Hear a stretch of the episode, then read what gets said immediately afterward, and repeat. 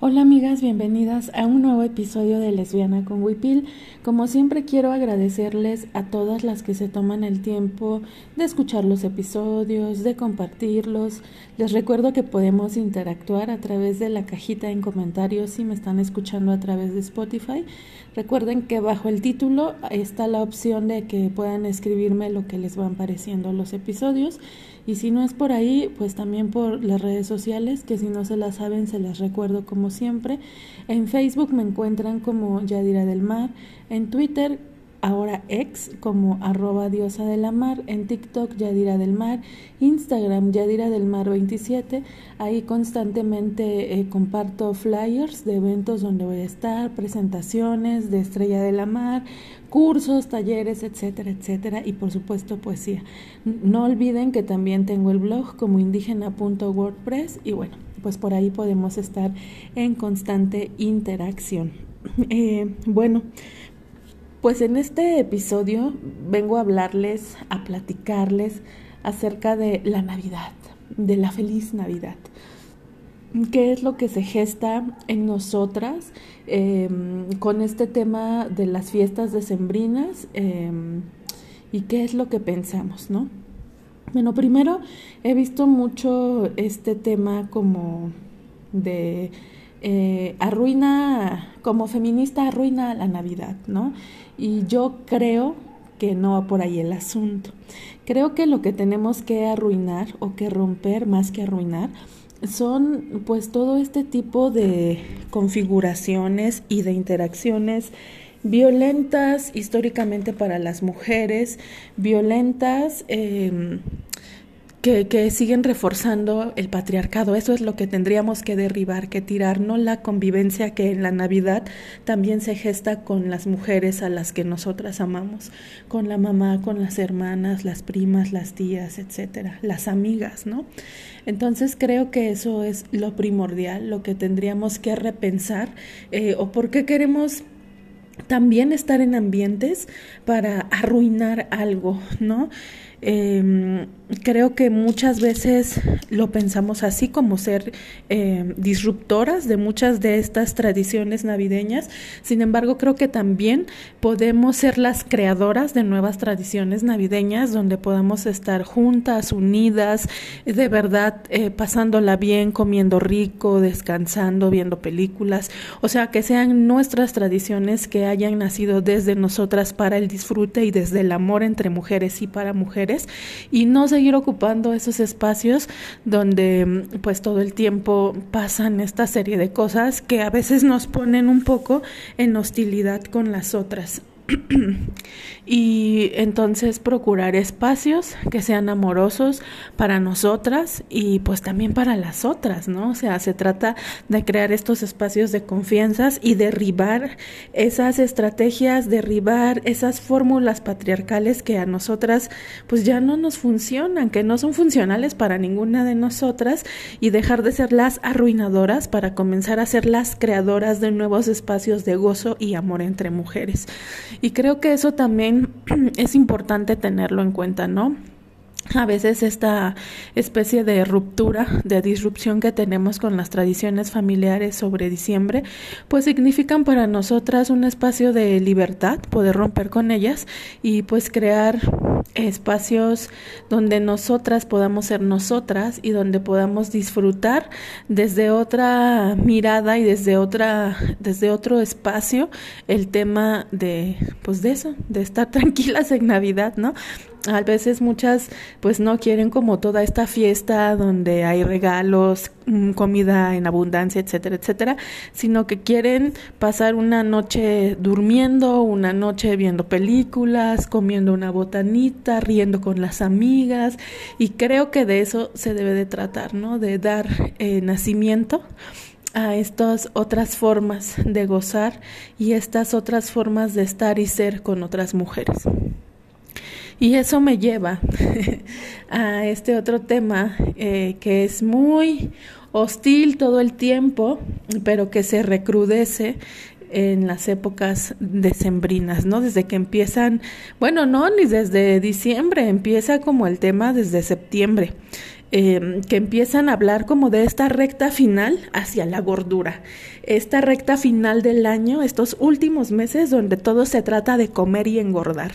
Eh, una vez más, pues haciendo visible el tema de la gordafobia que siempre lo pongo en la mesa, que siempre es importante seguir reflexionando y hablando de esto porque de pronto no nos damos cuenta de los patrones que estamos reproduciendo con estos cánones inalcanzables de belleza, estos memes y comentarios que nos bombardean todo el tiempo, pero más en esta recta final del año, ¿no?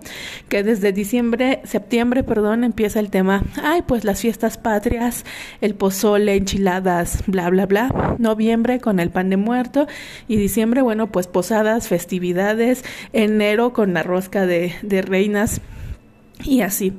Entonces, es muy común ver estos comentarios donde pues se hacen burla a ustedes mismas sobre he tragado como puerca, he tragado como cerda, eh, estas formas tan horribles que tenemos de hablarnos a nosotras mismas y que impactan de maneras muy negativas en nuestra percepción corporal, en nuestra emoción, pero también en la relación que hemos tenido con la comida.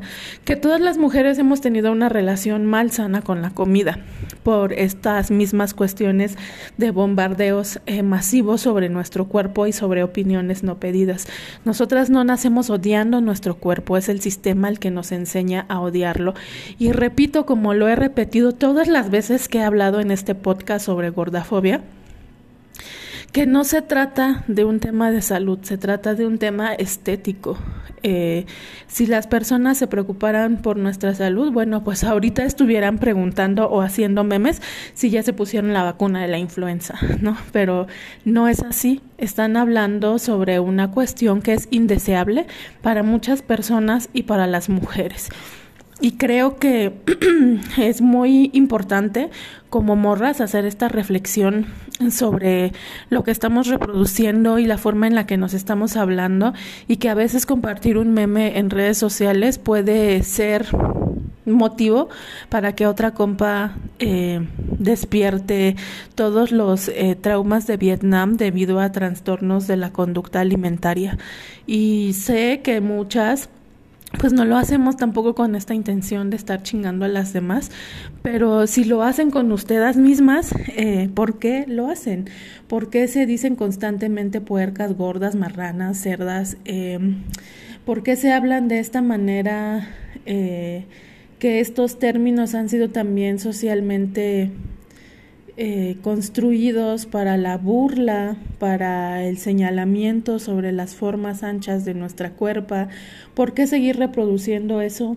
que allá afuera ya existe, ¿por qué no hablarnos también de maneras mucho más amorosas, más sanas y tener compasión de nosotras y comenzar a crear una nueva historia con nuestra con la relación que tenemos con la comida, la forma en que comemos, tener una alimentación consciente, y hay muchas cosas que podemos hacer, pero definitivamente compartir estos memes que hablan de lo que significa para muchas los atascones de diciembre y acabar hechas un puerco o del gym en enero, etcétera, eh, creo que no abonan absolutamente a nada y es necesario seguir con esta reflexión y seguir señalando pues todo esto que ocurre en redes sociales en estas fechas y que pues también lo vemos con el tema de la familia, ¿no? En estas fechas que a lo mejor en muchos meses no has visto a tus eh, tías, primas y lo primero que arrojan sobre ti son comentarios sobre tu cuerpo. También es importante, como les decía hace rato, generar eh, una ruptura que me permita a mí crear un espacio más amoroso donde estar en estas épocas y de verdad disfrutarlo y no sentirme señalada y agobiada todo el tiempo. Y hablando de las navidades, pues vi que hay una película por ahí que están compartiendo muchos memes, fragmentos, fotografías de una película donde sale Kristen Stewart. Em, creo que vuelve a ser este tema de la visibilidad, ¿no? De por qué estamos eh, bien, bueno, lo estamos viendo porque tristemente es una historia que se repite constantemente, eh, el tema de no ser visibles públicamente como lesbianas y que muchas mujeres lesbianas estamos eh, tratando de activar y tratando de decir, hey, aquí estamos, somos muchas, queremos ser visibles, queremos respeto, queremos una vida amorosa y queremos poder salir a la calle tomadas de la mano sin ser señaladas y sin cargar a cuestas todo el estigma de la lesbofobia. Estas historias de lesbianas que esconden a sus parejas, em, pues están aquí junto a nosotras en la vida cotidiana. Y creo que aunque todas las lesbianas tenemos un proceso, mm, todas tuvimos miedo de salir del closet, todas tuvimos miedo de la reacción de nuestra familia, de la reacción de las amigas que teníamos en ese momento, teníamos miedo del sistema, pues también fuimos valientas al dar ese paso y decir soy lesbiana y acá estoy.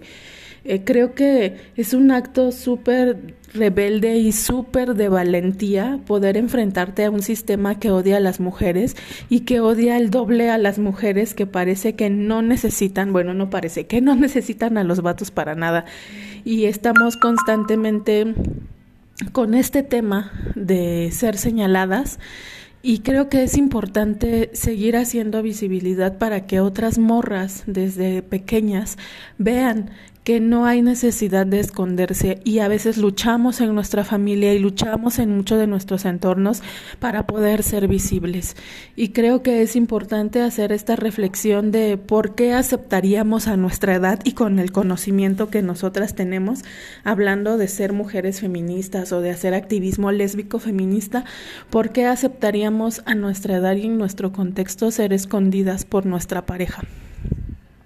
Y aunque nadie nos debe una explicación, ni mucho menos, eh, creo que son cosas que constantemente podríamos preguntarnos y ser críticas y ser reflexivas del por qué lo hacemos, por qué lo aceptamos y por qué si tenemos todo un camino con respecto a ser visibles, eh, pareciera que estamos retrocediendo con pues con esto, ¿no?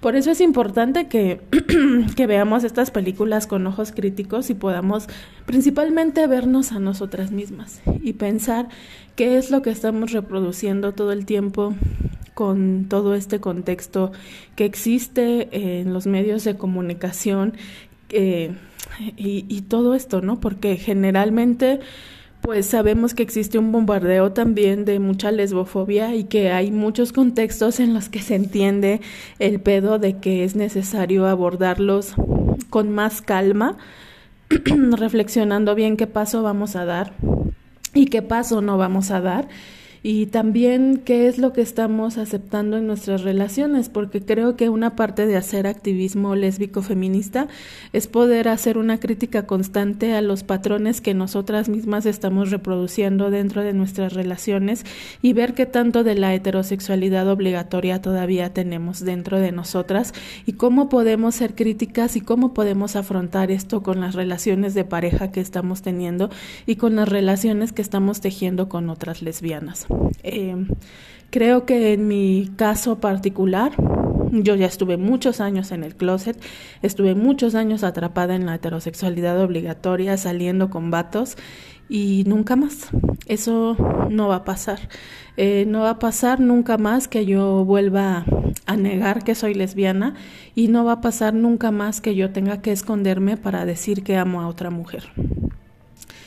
Y finalmente eh, me quedé pensando hace ratillo em, que ayer hice un post sobre el tema de la gordafobia y de pronto recibí un mensaje de una compa de Facebook a preguntarme si mi post había sido sobre su post. Yo le dije que no, porque la neta no había visto nada de lo que ella había publicado. este y pues no, que no, que no era, que era como algo que pues siempre pasa en las navidades, eh, el tema de engordar como cerda, lo que les contaba hace rato. O sea que es un tema que es continuo y que lo vemos todo el tiempo, eh, en todas las épocas del año, pero que en estas épocas pues es como más visible. Entonces me quedé pensando que luego pasan un chingo de mamadas en redes sociales, ¿no? Eh, pasa que sientes que alguien escribió un post para ti y no preguntas. Pasa que seguramente otras sienten que escribiste un post para ella, para ellas, pero no te preguntan.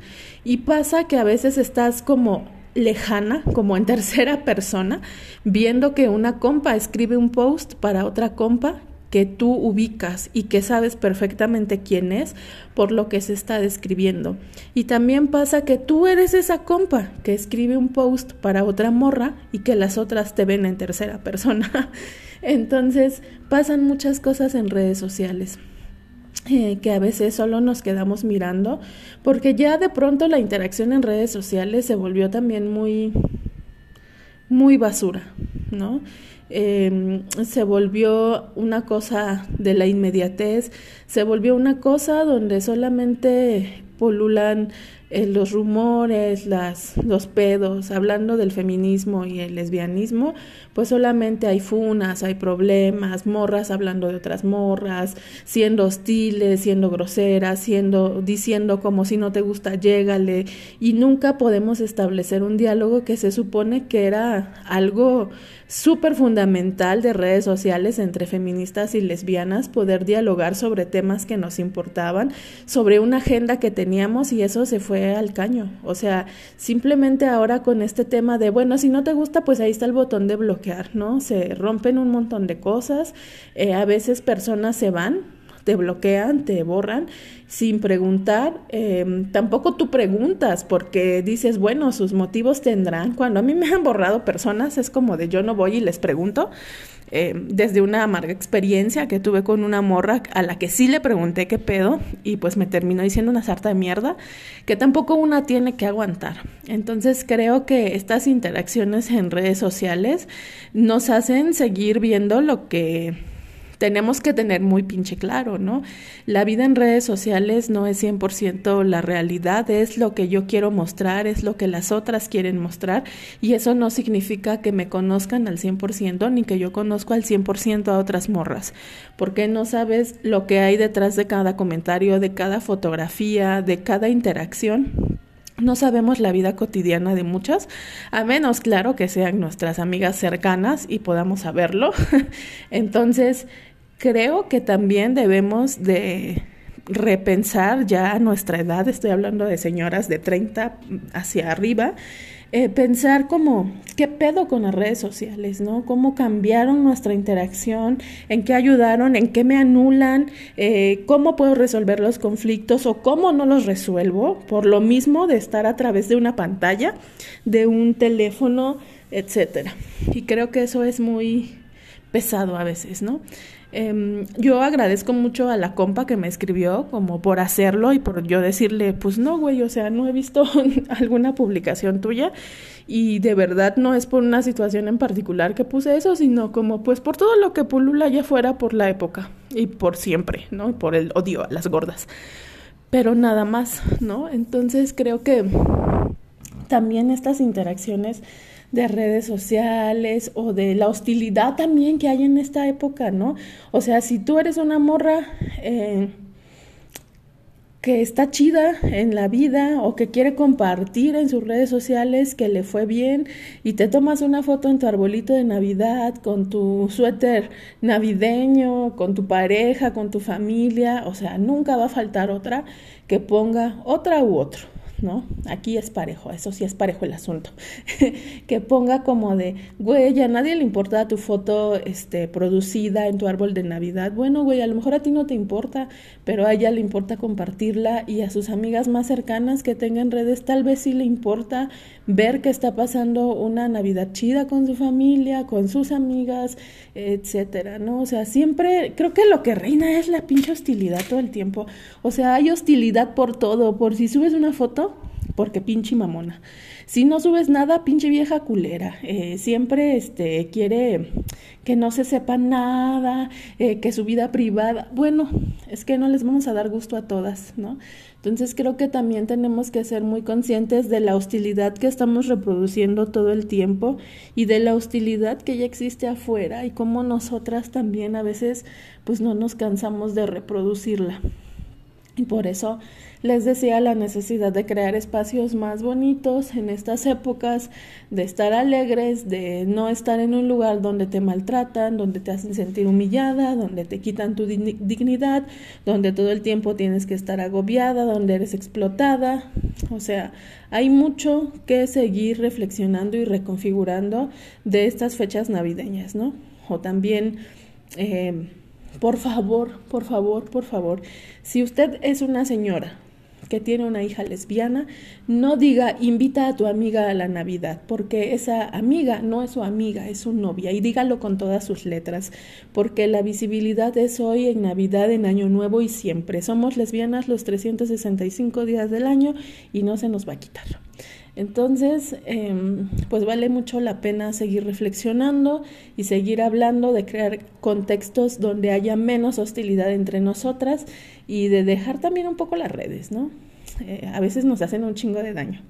Entonces, pues eso, amigas, eso quería compartirles, quería platicar con ustedes y pues espero que tengan un fin de año muy bonito, que estén en espacios amorosos para ustedes, que no sean agobiantes, que coman delicioso, que se la pasen bien o si van a estar en su casita viendo películas con su compañerito animalito, con su compañera de vida, con amigas, con primas, con tías, donde elijan estar, que sea una elección que sea amorosa para ustedes, para su cuerpo, para su mente y para su corazoncita. Y pues muchas gracias por este 2023 de que hayan seguido eligiendo escuchar los episodios de Lesbiana con Wipil. Muchas, muchas gracias. Las TQM y pues nos escuchamos en el 2024 con más que hablar y con más que criticar y cuestionar aquí en Lesbiana con Wipil. Bye.